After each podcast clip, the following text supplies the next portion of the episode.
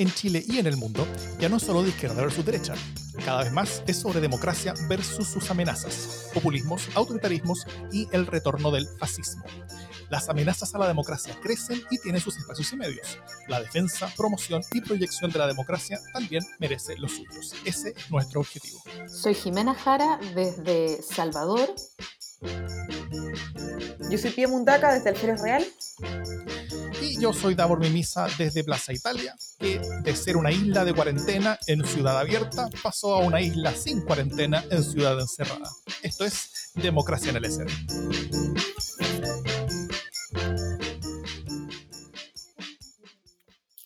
¿Cómo están? Oye, eh, nada, primero saludarlos a ustedes y saludar a, nuestro amado, a nuestra amada audiencia, a nuestros amigos que nos siguen por el Twitter y que nos, nos van pauteando todos los programas, que nos mandan preguntas y que nos sugieren temas, que es súper interesante para nosotros. Y mm, bueno, tema obligado, por supuesto, en un, en un día, estamos grabando en un martes en la noche, eh, por lo tanto eh, estamos en el día martes 12 de mayo y hoy día hemos tenido un día de récord de nuevos casos. Hoy día 1.658 casos nuevos eh, y 12 fallecidos, ¿no? Entonces, eh, en este momento de la grabación tenemos 31.700 contagiados más o menos y 335 personas fallecidas. la curva sigue subiendo sostenidamente y no es una meseta. Eh, durante los últimos 10 días. Y por lo tanto, eh, las cosas se están agravando, el, sistema de salud público y privado está empezando a colapsar y hoy día hemos conocido el dato de que eh, los test de PCR, básicamente los que ayudan a, leer los resultados, no tienen stock y no hay fecha cierta de cuándo se van a recuperar. Por lo tanto, no tenemos todavía muchas, eh, muy claro qué es lo que, qué es lo que va a pasar eh, con los test de PCR. Y así nos llega el día. Vamos a ver algunas informaciones de salud, pero primero saludémonos. ¿Cómo están, Davor? ¿Cómo estáis, Pía? Metiendo el aguante a la pandemia. Ambas. Así, pues acá encerrados, tranquilos, Oye, quería llevarlos a un tema eh, de, información, ¿no? Eh, a propósito de los test de PCR que se acaban y que hoy día en la mañana, justamente en la conferencia de prensa, al, ministro Mañalich eh, y al subsecretario de redes asistenciales le preguntaron dos veces si es que faltaban exámenes, si iba a haber algún problema con el suministro de exámenes y dos veces se respondió que no. Y en la tarde del mismo día empiezan a faltar eh, estos insumos al menos en la, en la salud privada, ¿no? Eh, lo cual habla de una escasez general del sí. tema.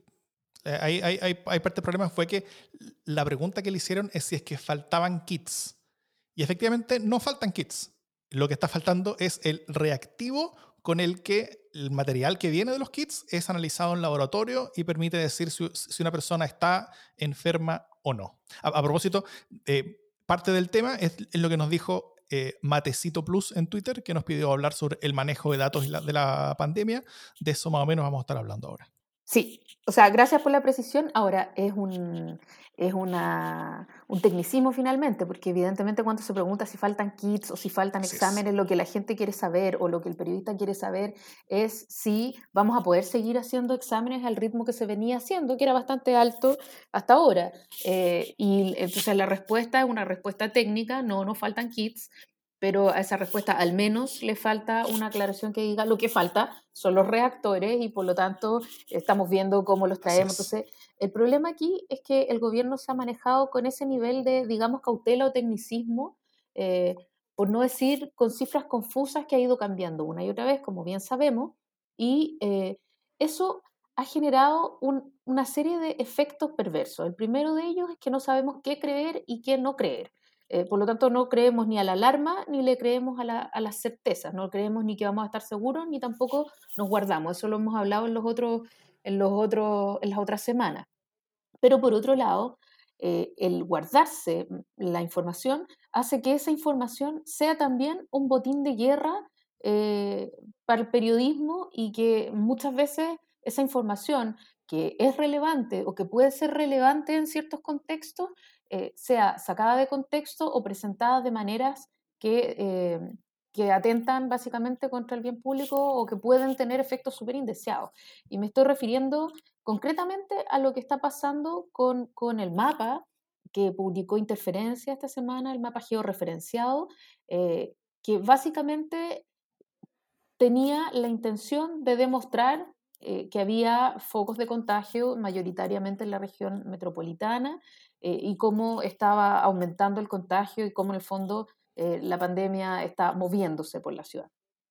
Esto creo yo que podría haber sido súper interesante y podría haber sido un buen reportaje si es que hubiera habido mm. datos de, más o menos zonas en las que están los focos y cómo se están manejando cómo no se están manejando. Porque finalmente lo que la gente quiere saber es qué es lo que se está haciendo y qué es lo que no se está haciendo, para entender cuál es el nivel de riesgo que estamos teniendo.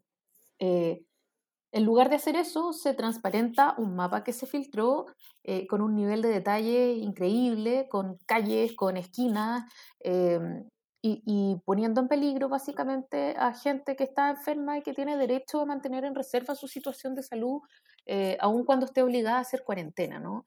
Y eso tiene efectos súper perversos. Entonces hay aquí una discusión que se abre entre el derecho a la información, la libertad de expresión y la necesidad que tenemos los chilenos de saber realmente qué está pasando y la protección de los datos, ¿no?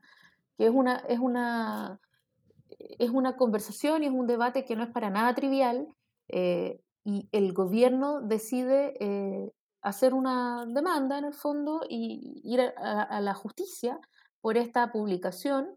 Eh, vamos a ver qué va a pasar con, la, con, con, esa demanda y qué va a pasar en, en tribunales. Pero más allá de eso, este reportaje con este nivel de detalle solo es posible porque no tenemos información adecuada, porque si nosotros tuviéramos suficiente información sobre qué está pasando en las comunas, eh, los alcaldes tuvieran suficiente información, los servicios de salud tuvieran suficiente información, esta información no sería un botín de guerra y por lo tanto esto probablemente no habría pasado. Entonces, eh, pasa que esta información es tremendamente sensible.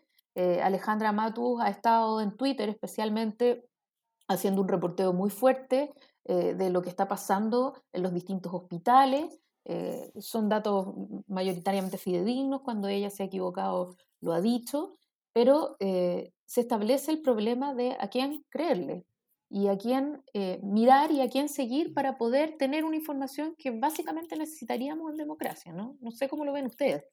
Sí, ha sido bien, bien angustiante lo que ha pasado los últimos días. Eh, desde hace un tiempo se decía que, que, mayo iba a ser un mes particularmente difícil, eh, al principio de cuando empezó todo esto en nuestro país, pero yo creo que lo hace más angustiante que hace dos semanas tuvimos señales muy contradictorias de esta vuelta a la normalidad, de evidenciar que las cosas estaban dando bien, lo que generaba como sentimiento encontrado y, y generó sentidos muy perversos para lo que realmente venía y es lo que hoy día nos estamos encontrando.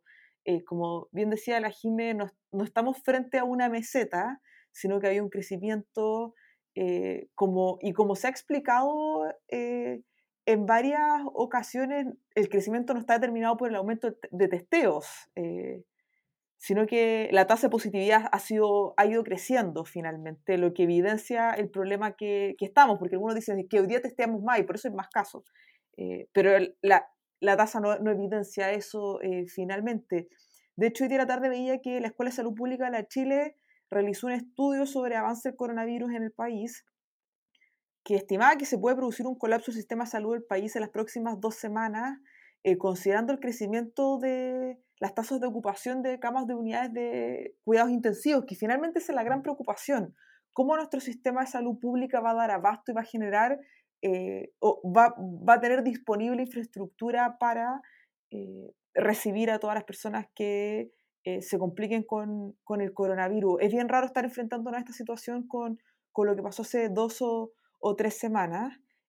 claramente es una puesta a prueba enorme el sistema hospitalario de nuestro país, especialmente la región metropolitana, que es la más tensionada. Pero también algo que hemos hablado muchas veces acá, yo creo que todos los martes desde que estamos en, medio de esta pandemia, ¿qué es la relevancia del acceso a la información? Ayer compartí en Twitter eh, un, un, video muy corto que sacó el New York Times que con, con, frases muy directas y claras, pero al final es la información nos va a proteger, no, no, no estamos, o sea, esto no es una revista de papel cuché donde queremos tener el último cagüín de la temporada, sino que efectivamente poder acceder a información de buena calidad nos cuida a todos porque nos hace entender la magnitud de lo que está pasando. Eh, de interferencia yo creo que ya es de un nivel... Sí, es verdad que el botín de guerra a la información del gobierno aumenta eh, el que cada uno quiera lanzarse mostrarlo, pero, pero así todo no justifica en ningún sentido lo que, lo que hicieron. Ponen en riesgo a muchísimas personas. Hemos visto casos muy tensos eh, de persecución de, de personas que tienen eh, coronavirus. Eh, la responsabilidad periodística es algo que, que no se arregla con un disculpa en tiempos de crisis. Así tampoco como... Ah, de la misma manera que criticábamos al final la autoridad de salud pública cuando le decíamos, ministro, si usted lo quiere hacer más o menos en otros tiempos ya, pero ahora no, no sea un gustito una frase para el bronce, me pasa exactamente lo mismo con la interferencia. Em, sí, estoy de acuerdo. Lo que yo creo que esto siempre fue un problema ¿eh? desde el principio. Y esto tiene un poco que ver con la manera en que Mañalich funciona, él personalmente. Y me imagino que hasta como gerente general de la clínica Las Condes tiene que funcionar igual.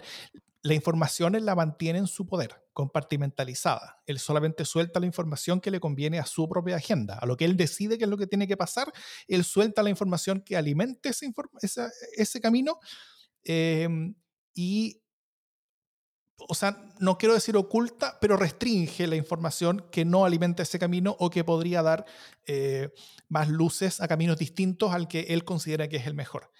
Eh, eso como gerente general de una clínica es, eh, puede ser complejo, puede que a veces le funcione. Eso como ministro de salud es complejo, y eso lo vimos en su anterior gestión de, como ministro de salud. Eso como principal líder nacional a la cabeza del combate a una pandemia es fatal. Em, y eso es bien complicado. Y si, esto era siempre problema, em, antes no era tan urgente tal vez porque como las cosas se veían que estaban avanzando correctamente, como los casos se vieron más o menos estabilizados un tiempo, como que, como que se veía que había cierta estabilización de la situación, eh, uno podía pensar que, bueno, lo están haciendo parece que no tan mal, entonces las, las exigencias tal vez no tienen tanto sentido, aguantémosle el, el, hecho que solamente nos cuente algunas cosas, pero cuando la cosa se empieza a desbordar, cuando los números empiezan a mostrar una película distinta, cuando empezamos a estar más cerca de lo que efectivamente parece ser un colapso sanitario en hospitales que se viene más pronto que tarde, eh, bueno, la necesidad y urgencia de la información también aumenta. La, las, las ganas de todo el mundo de saber exactamente qué las ansiedades, los miedos aumentan cuando vemos que efectivamente la dirección en la que estamos encaminados es una eh, peligrosa, donde nuestras vidas están en peligro, donde las vidas de nuestra familia están en peligro, eh, y, ahí la urgencia y necesidad por tener más y mejor calidad de la información eh, aumenta mucho. Entonces, efectivamente, eso esta tosudez que yo creo de no soltar información suficiente para que eh, personas independientes puedan hacer análisis de la información no individualizada, pero información bastante más completa que la que han mostrado hasta ahora, eh, es lo que abre el espacio para que las para que personas, incluso dentro del, del pequeño aparato de manejo de la información de Mañalich, eh, quieran soltar información y terminen pasando cosas como la interferencia, que efectivamente es muy dañino y yo creo que le hace un, un, un, un muy, muy, muy gran disfavor a todo esto. De hecho, yo creo incluso que Mañalich bien puede escudarse en el caso de interferencia para demostrar los daños que puede hacer mucha más información entregada al público eh, y escudarse en eso para volver a guardarse. Incluso si llegáramos a pensar lo peor de alguien como Mañalich o su equipo, eh, podrían haber orquestado. Yo no, no, alcanzo a llegar a la parte de la conspiración, eh, pero, pero sí creo que eh, quiero agregar, de, ahí Pia te, te, devuelvo la palabra, perdón, quiero agregar algo que, que, dijo Cristina Merkel, Cristina Angela Merkel, en su primer discurso, en su cadena. Esa que no conozco, esa que no conozco. Es, un, es una populista de, de Alemania. bueno, no, eh, que en su primer discurso de cadena nacional dijo, eh, explicó por qué estaba hablando y al final del discurso dijo, mira, ¿sabéis qué? Eh, nos debemos como democracia y como gobierno a, la gente y entonces la información se las vamos a entregar permanentemente de manera transparente. Lo que sepamos se los vamos a decir y por lo tanto, por favor, de alguna manera manténganse conectados, infórmense por los canales oficiales eh, y no caigan en falsas noticias y en, y en, otras teorías como que son peligrosas.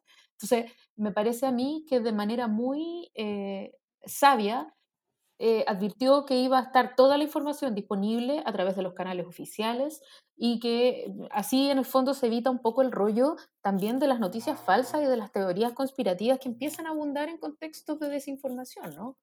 Y porque la desconfianza es un mal enorme en estos momentos donde necesitamos ser todos obedientes y para eso necesitamos un emisor a quien, a quien creerle eh, finalmente. Y eso yo creo que nos venía costando por razones evidentes, por supuesto, no es porque estemos psicoseados, mucho antes de la pandemia y hoy día eh, se hace aún más complejo. Salió una entrevista de la Isquia Siches, eh, donde ella decía que al final el rector de la Universidad Católica ha sido su principal aliado en la solicitud de distintos temas en la mesa, eh, que, que, él lo logra mejor porque ahí se habla como, habla como el lenguaje PUC, lo termina logrando, pero pero como que evidencia que es una demanda de otros espacios también. Y ellos hoy día un reclamo de que no, las han que no tienen un interlocutor en el Ministerio de Salud, y eso también es, es rarísimo, pues, como, ¿cómo no va a haber un interlocutor de la presidenta del Colegio Médico?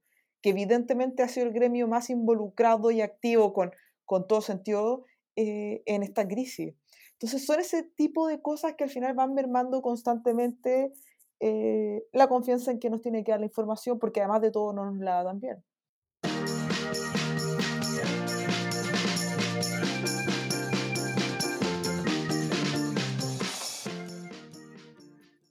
Otro tema que ha sido muy relevante en el contexto de la pandemia que estamos viviendo es la, para poder en el fondo lograr llevar a cabo eh, medidas sanitarias efectivas y contener el contagio ha sido las medidas económicas que lo acompañan. Eh, la primera semana de como la explosión del COVID en nuestro país, me acuerdo que acá comentamos una entrevista muy buena de Andrea Repeto y distintas otras apariciones en prensa de esa índole, donde hacían un llamado a que el gobierno no escatimara y que fuera lo más rápido posible, que teníamos los ahorros fiscales suficientes para enfrentar esto, porque si la gente tiene sustento no va a salir de su casa. Y hoy día el Estado necesita que, bueno, todos lo necesitamos, pero el Estado tiene las herramientas para hacer que eso eh, pase al final y que nadie quede desprotegido, considerando obviamente que muchas familias viven al día, eh, la informalidad laboral, eh, etcétera, etcétera.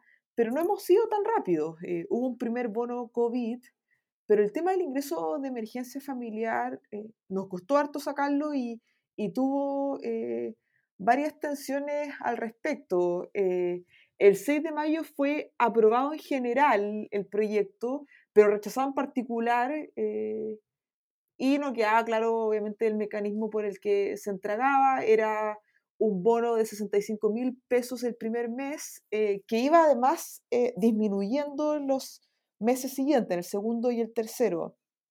Entiendo que eso es porque hay una lógica de que, que es bien poco creíble, eh, de no generar incentivos para que la gente no salga a buscar trabajo prácticamente. Eh, ah, porque con, con, ese par de luquitas iba a ser suficiente. Porque, exacto, cualquiera se queda en la casa eh, esperando que llegue el Uber Eats. y hoy día al final se lo, bueno, el gobierno pone un veto y hoy día se logró, se logró aprobar, van a ser tres pagos mensuales de manera decreciente para cuatro millones y medio de, de personas, ya eh, esto se supone, esperemos que se entregue de la forma más rápida posible.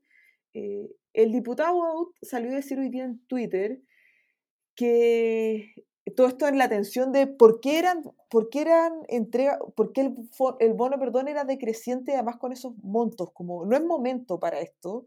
Eh, la diputada María José Hoffman se mandó una frase para el bronce diciendo que eh, no queremos que la gente dependa del Estado, que básicamente no queremos que dependa del Estado en una pandemia donde la gente no puede trabajar y donde el Estado necesita que no trabajen, por lo tanto prefiero que no coma nadie, eh, porque eso es lo que está detrás de esa frase. Y Pepe Aut salió a decir que a él le constaba que los, los parlamentarios de Chile Vamos habían amenazado con no apoyar futuros proyectos del Ministerio de Hacienda si es que el Ejecutivo cedía la demanda de la oposición de mejorar el proyecto para que el aporte no disminuyera el segundo eh, y el tercer mes, considerando que eran 130 millones de dólares más, lo que, según distintos entendidos con rigurosos pergaminos asociados a este tema, eh, nadie está urgido diciendo que Chile se volvió el país más irresponsable eh, del planeta Tierra, de hecho, un senador de la derecha en un matinal decía, esto es lo más grande que ha hecho Chile, y Amaro Gómez Pablo le tuvo que decir, eh, en un contexto donde todos los países están haciendo algo que nunca habían hecho, tampoco como poniéndole un poco, me sorprendió como la cuota de el sentido de realidad finalmente como tranque amigo, bien, pero porque estamos viviendo una crisis que nadie había vivido finalmente. No sé mm. cómo lo ven ustedes, si están con eh, con el ministro de Briones que decía que hay que guardar para lo que sigue. Yo quiero citar a varios contenidos distintos y complementarios. Jimé, ¿quieres ir tú primero? No, dale, dale. Dale. Em, me, me, gustaría citar primero sobre todo este tema una... Bueno, primero el, el, el, contar como la, el, contexto general. Eh, el gasto que necesitamos hacer ahora es un gasto temporal. Eh, siempre muchas veces hemos, hemos hablado cómo los gastos complejos para el Estado son los gastos permanentes, ¿no es cierto? La, la, la universidad gratuita, por ejemplo, es algo que es permanente. Porque, es un súper buen punto porque todas las personas que cumplan las condiciones, en todas las generaciones que vengan hacia el futuro, van a tener ese beneficio, por lo tanto, es un gasto permanente de parte del Estado. Lo actual es temporal, es por algunos meses, sean pocos meses, sean muchos meses, no sabemos exactamente, y, es cierto que, tal como dice el ministro de Hacienda, hay que mantener algo de seguridad eh, para el futuro, porque efectivamente podemos tener que estar gastando esto por mucho tiempo, pero en cualquier caso es temporal. Entonces, eh, eso eso implica que el Estado va a estar ganando plata ahora y eh, en el futuro, o sea, perdón, el, el, Estado va a estar gastando plata ahora y en el plata que en el futuro no va a estar gastando. Por lo tanto, lo correcto y lo lógico es que el Estado se endeude ahora para gastar esa plata y después lentamente va a estar pagando ese, ese, ese, dinero en el tiempo. Eso es lo que están haciendo buena parte de los países del mundo que pueden endeudarse. Algunos no pueden endeudarse porque ya venían muy endeudados desde antes. Esos países están cagados, básicamente. Como eh, Argentina es un país que está cagado, porque no tiene de dónde sacar plata adicional más que emitiendo, así que su inflación se de las nubes, etc. Ah, eh, en Argentina eh, tal vez estén haciendo cuarentenas mucho más rigurosas que la chilena, pero pero la, el desastre económico que viene después, eso no se los va a sacar nadie. Chile sí está en mucho mejores condiciones. De hecho, Chile está en mucho mejores condiciones y con una tasa de endeudamiento país mucho menor que muchos de los países que están haciendo mucho más que Chile. Entonces, eh, eh, en ese contexto general, primero me gustaría citar a una, algo dijo Andrés Velasco en un foro en Nemol, creo que la semana pasada, donde dijo bueno, él, él, básicamente citándose a sí mismo con respecto a cuando fue ministro de Hacienda, él dijo que el, el 2008, en la crisis eh, grande financiera mundial, Chile, según él, fue el país que, según eh, su PIB, más gastó en el mundo para responder a esa crisis. O sea, eh, Chile efectivamente se, se, endeudó mucho porque tenía condiciones económicas aún mejor que las actuales, entonces estaba en buenas condiciones, en, buenas condiciones y fue el país que más gastó con respecto a su, a su, a su Producto Interno Bruto del mundo en ese momento, ante esa crisis. Ante esta crisis, el mismo Velasco dijo, somos como el tercer o cuarto país de Latinoamérica que más ha gastado. ¿Ya? Eso implica que hemos gastado bastante, pero también implica que la proporción relativa con respecto a nuestra capacidad de gasto está siendo menor en este momento que la que fue en la crisis del 2018, en la, en la crisis del 2008. Esa es la primera cita, como para dar un contexto, donde efectivamente estamos gastando, pero podríamos y tal vez debiéramos estar gastando bastante más. Em, al menos para mantener el compromiso histórico de un país que siempre ha sido relativamente serio en sus finanzas y cuando vienen cagadas grandes, cuando el país tiene que endeudarse, lo hace con fuerza para ayudar a su población. Ahora lo estamos haciendo menos que el 2008, eh, hasta ahora al menos. Y eh, esa es la primera cosa. La segunda es un buen análisis, en un, hilo en Twitter que hizo Oscar Landerreche eh, hoy martes en la mañana, que invito a todos a leerlo, donde habla sobre eh, la crítica de lo mismo que decía la PIA, sobre esta condición de que este fondo sea decreciente en el tiempo y, que, y, y también sobre el nivel de gasto y también sobre el tipo de discusión que estaba llevando el gobierno con la oposición. Y lo último que les quiero recomendar es una muy buena columna que escribió Javier Sajuria, creo que la publicó el día de ayer o anteayer en la tercera. Eh, Javier Sajuria, que fue entrevistado en, un 1 1 por este, por este mismo podcast hace algunos meses, él mismo hizo una muy buena columna que publica la tercera sobre cómo es esperable una oposición, ¿no es cierto? Eh, de esto hace un par de semanas nosotros hablamos en el sentido de que ser oposición es muy complejo en una pandemia porque tú estás eh, em, presionado por un lado de no interponerte en los esfuerzos del gobierno, pero al mismo tiempo tú tienes que tener un rol para intentar ser una especie como de negociador, cosa que esos esfuerzos del gobierno sean, sean mejores para Chile finalmente, poder mejorar los proyectos, pero sin tampoco atrasarlos mucho en el Congreso. Entonces, la, columna de Javier yo creo que pone muy, muy, muy bien, y tal vez mejor de lo que nosotros logramos hacerlo en este podcast, eh, donde debiera estar como el, el, el, tono y la nota de una buena posición. Eh, en buena parte en torno a la discusión que se ha armado frente a este tema. Sí, yo, eh, estando de acuerdo básicamente con lo, que, con lo que se ha dicho, además quiero poner como el foco en que el fondo que se prometió era de alrededor de 12 mil eh, dólares o algo así. Eh, corríjanme por favor el monto, sobre todo, porque es mejor con las cifras que yo, pero Suponte que eran 12 mil. O sea, tiene que haber sido miles de millones de dólares. 12 mil millones de dólares. Eh, o 12 mil millones de pesos, no sé. Pero suponte que era 12, 12 la unidad que sea. De ese, 12, eh, había cuatro que, eran, eh, que van a ser como destinados a salud y a, y a ayudas directas, ¿no? Asistencia, si tú quieres, a, a política social.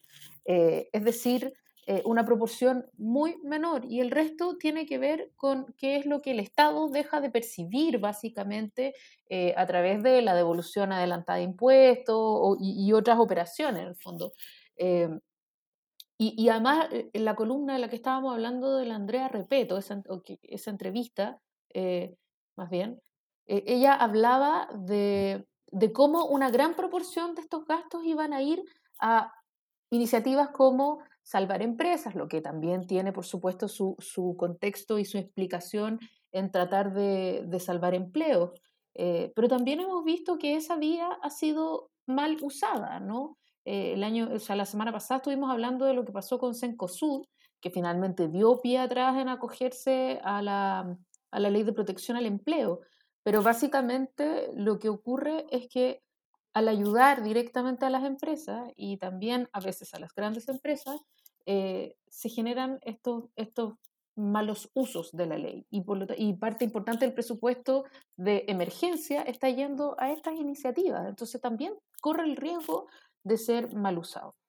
Y luego pasa que las transferencias a las familias en emergencia, las familias que ya en este momento están sin un peso, eh, son lentas y van a ser o sea, es poco, es lento y era enredado. Ahora va a ser menos enredado por suerte porque eh, ya por lo menos se estableció un criterio parejo de que el 60% de los hogares más pobres van a recibir este estipendio, pero antes era como eh, la categoría eh, independientes, la categoría, no sé, profesionales y no sé qué. La categoría, o sea, tenía, había una cantidad de nichos que no se entendía cuando al final era toda gente que necesitaba la plata, ¿cachai?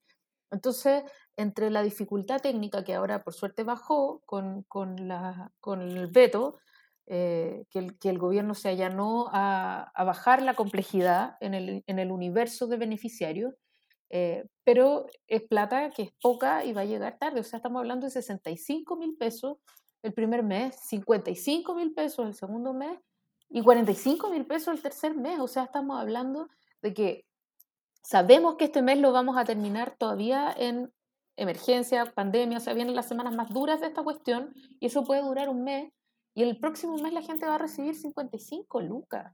Entonces, eh, ¿cómo tú puedes decir que estás poniendo la salud primero si la única respuesta que le estás dando a la gente son esas 55 lucas?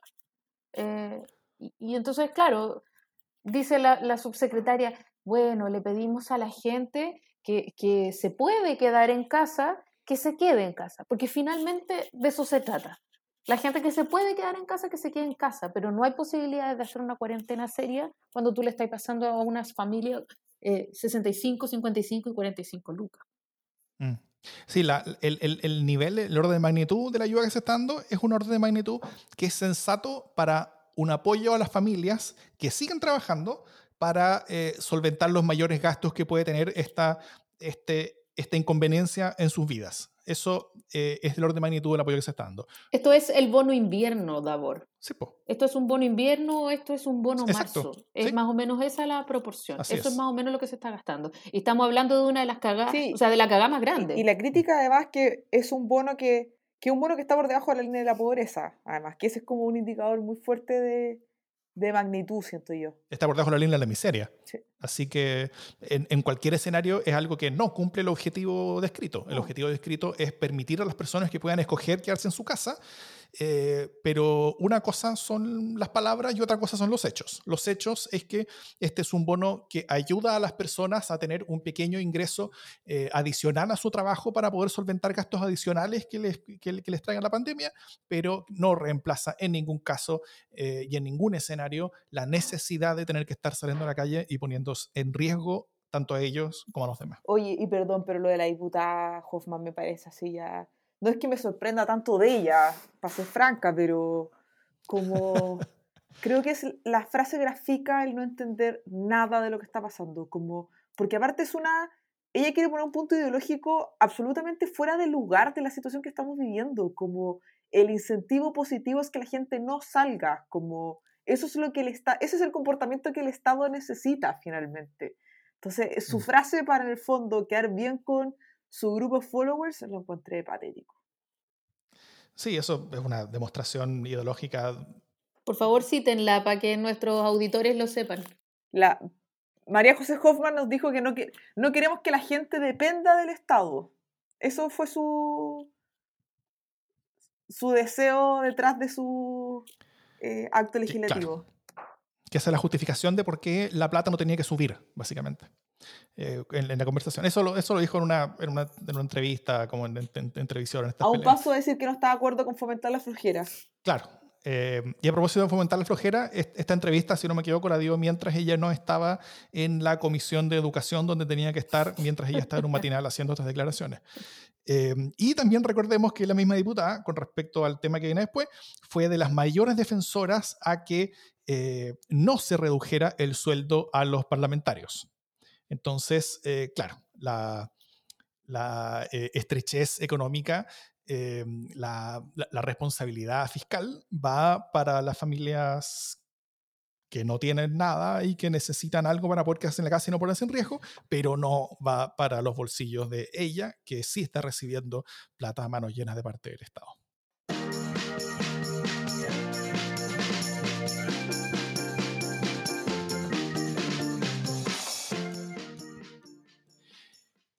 Esta última semana, la polémica, más sabrosa de la política tal vez fue la acusación a algunos parlamentarios de Frente Amplio, en particular de Revolución Democrática, de no cumplir la promesa que supuestamente hicieron sobre donar la mitad de su salario. Eh, sin entrar tanto en ese caso, hoy, en la mañana, de hecho, en, el programa... Eh,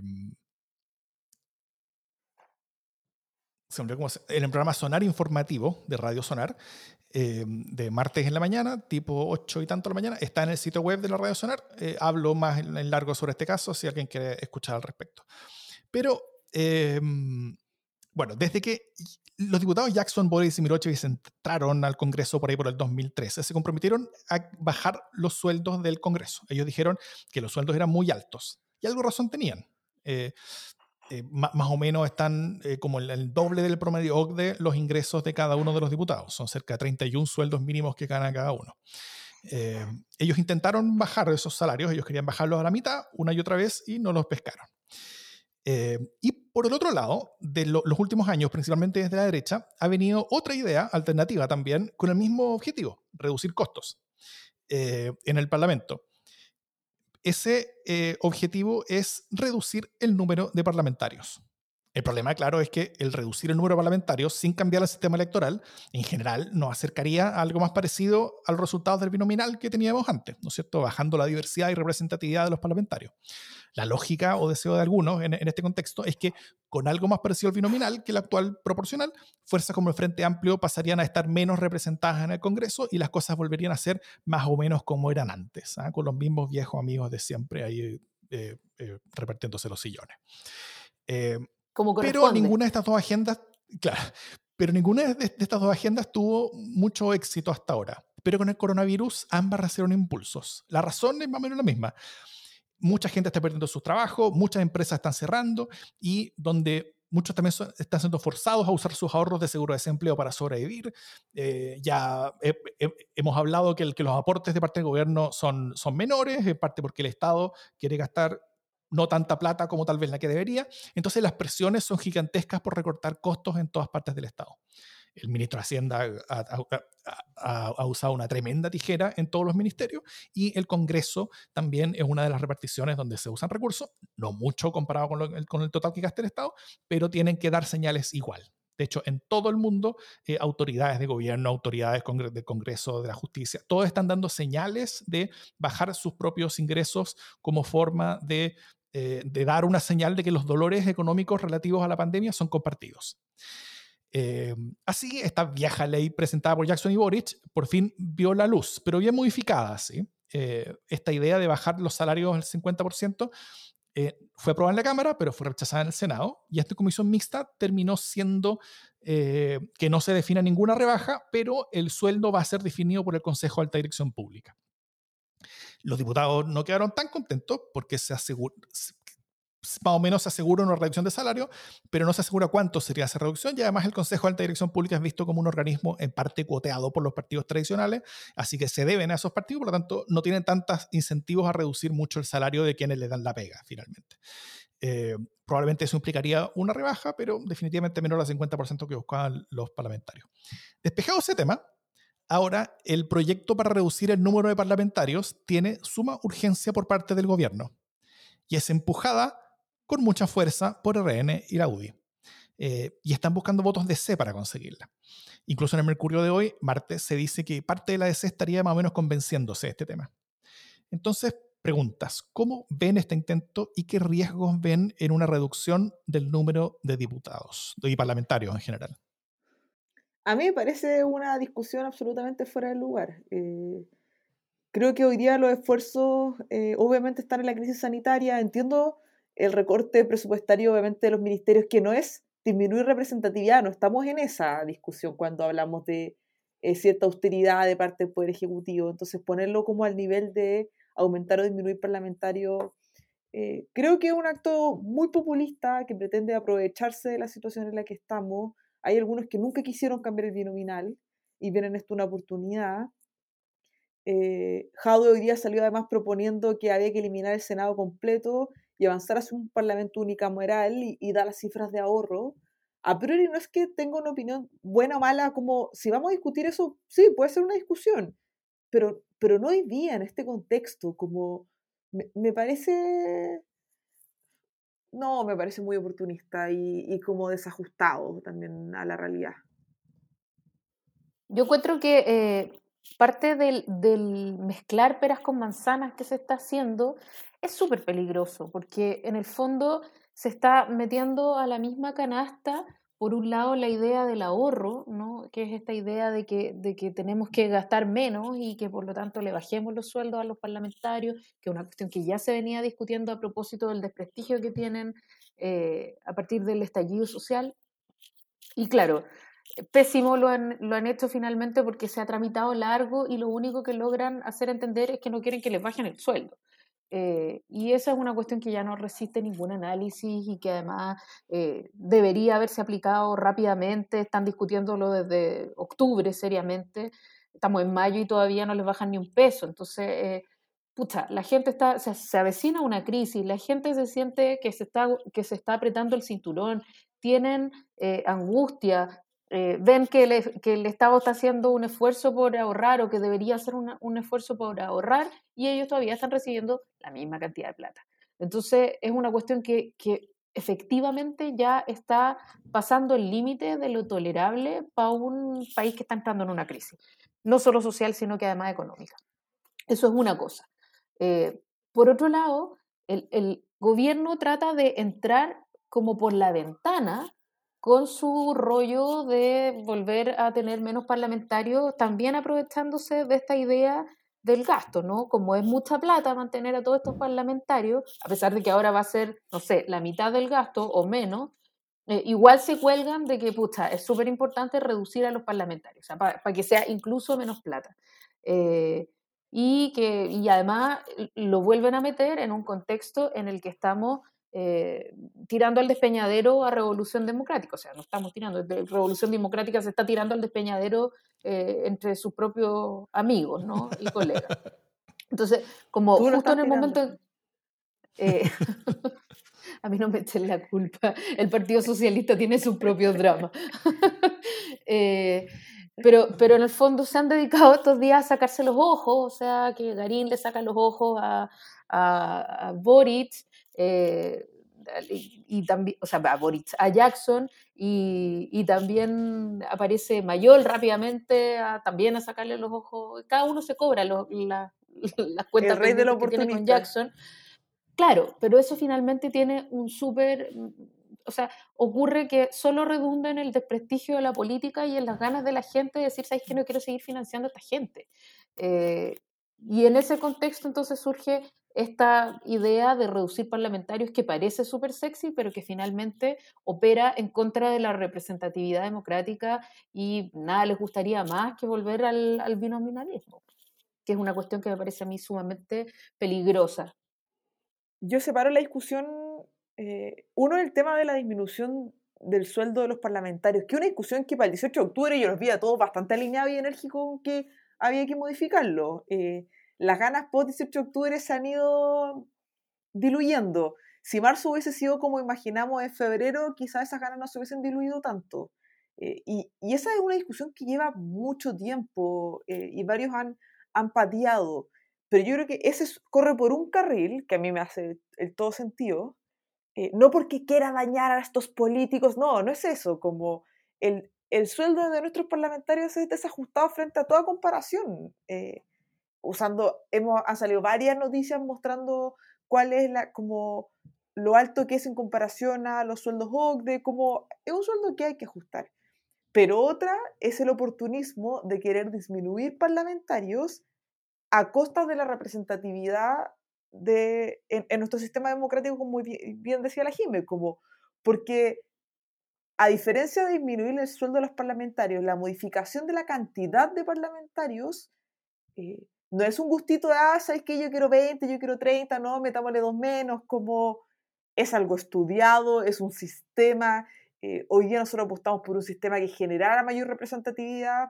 Por eso tenemos parlamentarios que tienen menores, o sea, porcentajes bajos, que en general se los chaquetean en Twitter siempre, pero porque queríamos fomentar una idea asociada en este Parlamento. Y eso tiene costos, evidentemente. Entonces, el oportunismo que han sacado algunos con esto me parece patético. Sumémosle también que han aparecido los que quieren eliminar eh, la elección de gobernadores regionales y así vamos a ir encontrándonos distintas iniciativas en este tiempo que, que yo creo que quitan el foco de lo que es realmente importante. Eh, sí, solo quiero agregar que em, ayer cuando hablaba Garín, eh, Karim Diputado, en el matinal con su pizarra y hacía toda una clase magistral sobre cómo las donaciones no son donaciones y qué está pasando. Entre las ideas que deslizó es, em, en el fondo, la cantidad de plata que reciben los partidos políticos por concepto de las elecciones, ¿no? Eh, y cómo, eh, cómo, en el fondo se hace mal uso de la plata, de plata que es pública a partir de los votos que obtienen. Eh, y deslizó la idea y fundamentó como fundamenta él, o sea, mezclando varias cosas, algunas fantasiosas y otras reales, eh, de por qué es malo que en el fondo el Estado financie eh, a los partidos políticos. Y ahí me parece a mí que hay un argumento súper complejo, súper grave, eh, y que está entrando de nuevo por una vía populista y que es que, claro, ¿quién quiere financiar a los partidos? Una buena democracia. Una democracia justa quiere financiar a sus partidos políticos porque si no las deja, los deja en manos de, de los financistas privados y eso sí que es un espanto. Y de hecho venimos exactamente desde esa esquina. Entonces, eh, cuando hace súper pocos años se aprobó la ley de perfeccionamiento de la democracia que permite el financiamiento de los partidos políticos, entre otras cosas, y el nuevo financiamiento de los partidos políticos, hay una nueva ley de partidos políticos que permite eh, el uso de, recursos con mayor transparencia, salir a decir que lo que corresponde ahora es no financiar a los partidos políticos, es pero dar 400 pasos para atrás.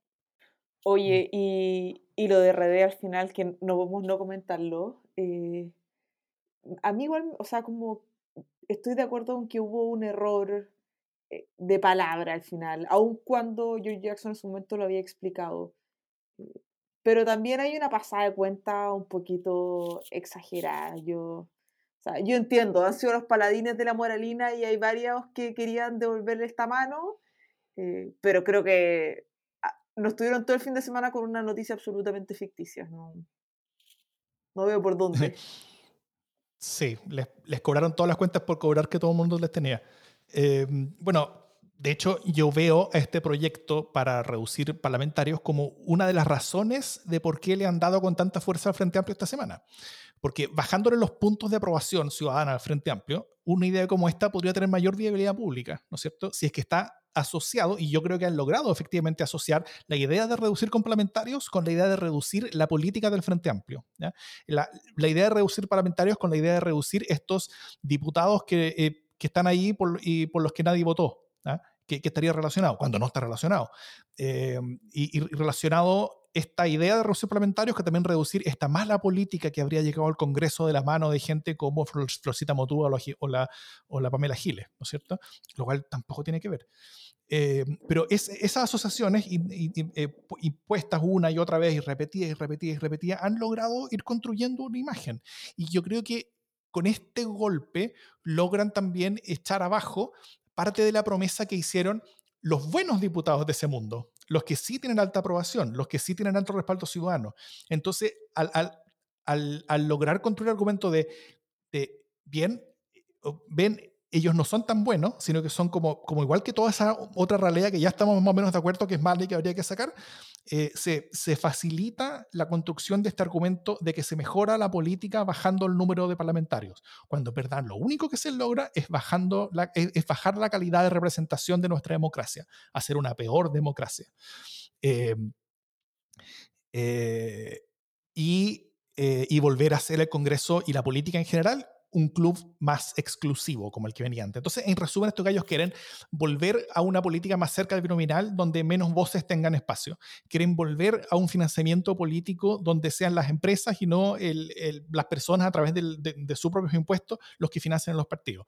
Eh, o sea, son todas situaciones de las que venimos escapando espantados después de las cosas que hemos visto y sabido los últimos años. Y ellos lo que proponen es volver a ellas. Em, no es sensato, ¿ah? pero construyendo los argumentos de esta manera pueden ir, pueden ir haciendo el caso. Entonces es muy importante mostrar y estar recordando qué es, cuál, es el intento, eh, cuál es el intento que hay detrás, cuáles son los objetivos que hay detrás. Y los objetivos que hay detrás son conseguir más poder poder volver a tener más poder en Chile, poder volver a tener un Congreso en el que la UDI tenga el, el, el 35-40% del poder en el Congreso. Em, y, y, eso es complejo, ¿no es cierto? Eso, es bien complejo. Em, porque por mucho que algunos diputados no hayan sido completamente honestos al hablar sobre sus donaciones, el volver a un sistema más parecido al binominal es un retroceso bajo cualquier punto de vista democrático. El tener menos parlamentarios sin cambiar el sistema electoral o sin redistritar es simplemente tener peor representación. Entonces, si el objetivo es gastar menos plata, simple, háganle caso a Jackson y Boric y bájense los sueldos.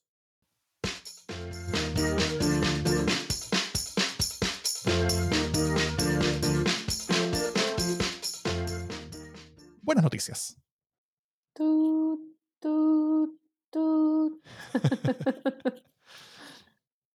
Yo tengo algunas recomendaciones de cosas muy buenas que he visto. Grande, Davor. ¿Sí? Mira, en, la pandemia yo creo que se ha generado una cierta, como, como a partir de las cosas que nos faltan, nos han permitido revalidar, como revalorar ciertas cosas que, que, que nos estamos dando cuenta que nos hacía mucha falta, cosas que nos conectan con un pasado, eh, tal vez, bueno, un pasado... Hoy, hoy en día sí que se puede decir que todo pasado era mejor, porque, porque efectivamente ahí podíamos abrazarnos, podíamos vernos, podíamos estar juntos. Eh, y, y, yo diría que hay dos cosas muy buenas al respecto. Primero, una serie fantástica que está dando Netflix que se llama em, The Last Dance, El último baile, que es una especie como de retrospectiva sobre la carrera de Michael Jordan y el equipo de los Chicago Bulls en los noventas. Qué magnífico. Yo veía eso cuando estaba en los últimos años del colegio eh, y era una fiesta permanente ver a esos magníficos superhéroes jugar y hacer maravillas en la cancha. Eh, es realmente muy bien hecho y muy recomendable y uno lo conecta a esa etapa. Los que tuvieron la suerte como yo de poder haberlos visto en vivo, o sea, no en vivo, nunca vi en un estadio, pero, pero haber visto en la tele mientras las cosas pasaban, eh, eh, es muy potente. Y lo otro son algunos videos que hace un actor que se llama Josh Gad, que aprovechando la pandemia está haciendo como una especie de reuniones vía Zoom, ¿ah? tal como la que estamos teniendo nosotros ahora para grabar este, este programa, pero en torno a una película, una película vieja ochentera, en la que invita a distintas personas, los protagonistas de esa película, el director de esa película, la persona que hizo la música de esa película, y los junta a todos para que conversen sobre esa película. Ya ha hecho dos, va saliendo como uno a la semana. El primero fue sobre The Goonies y el segundo fue sobre Volver al Futuro. y han sido magníficos. Cada programa es como media hora y yo los veo, pero con una felicidad. Es que realmente tengo una sonrisa que, mi, que, que no logra salir de mi cara después de horas de, después de haber visto eso, porque es, es como un, una fiesta de alegría y de conexión con la infancia. Tu alegría es una buena noticia, sobre todo si la gente viera la alegría con la que estás relatando esto, como yo te veo aquí por Zoom. Es que está muy bonito ese video. Josh Gad se llama, es, el, el actor para que lo busquen y eh, sus videos están en YouTube. Eh, es gratis verlo.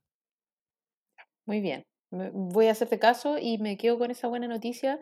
Eh, no tengo muchas buenas noticias por este lado, salvo, salvo el que Pedro Aznar, de todos, los, de todos los artistas que han salido a hacer como conciertos y tal, me encanta porque Pedro Aznar hizo como una costumbre los conciertos de los viernes.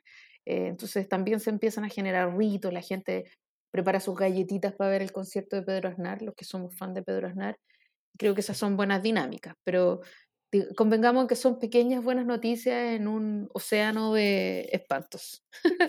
Esperamos la próxima semana tener más y mejores buenas y más y mejores noticias para Tarea para todos ustedes. Recomiendo buenas noticias también por si nos quedamos sin inspiración de Ah, esa es una buena idea. que estén muy bien entonces. Nos escuchamos la próxima semana. Esto es Democracia en el SD.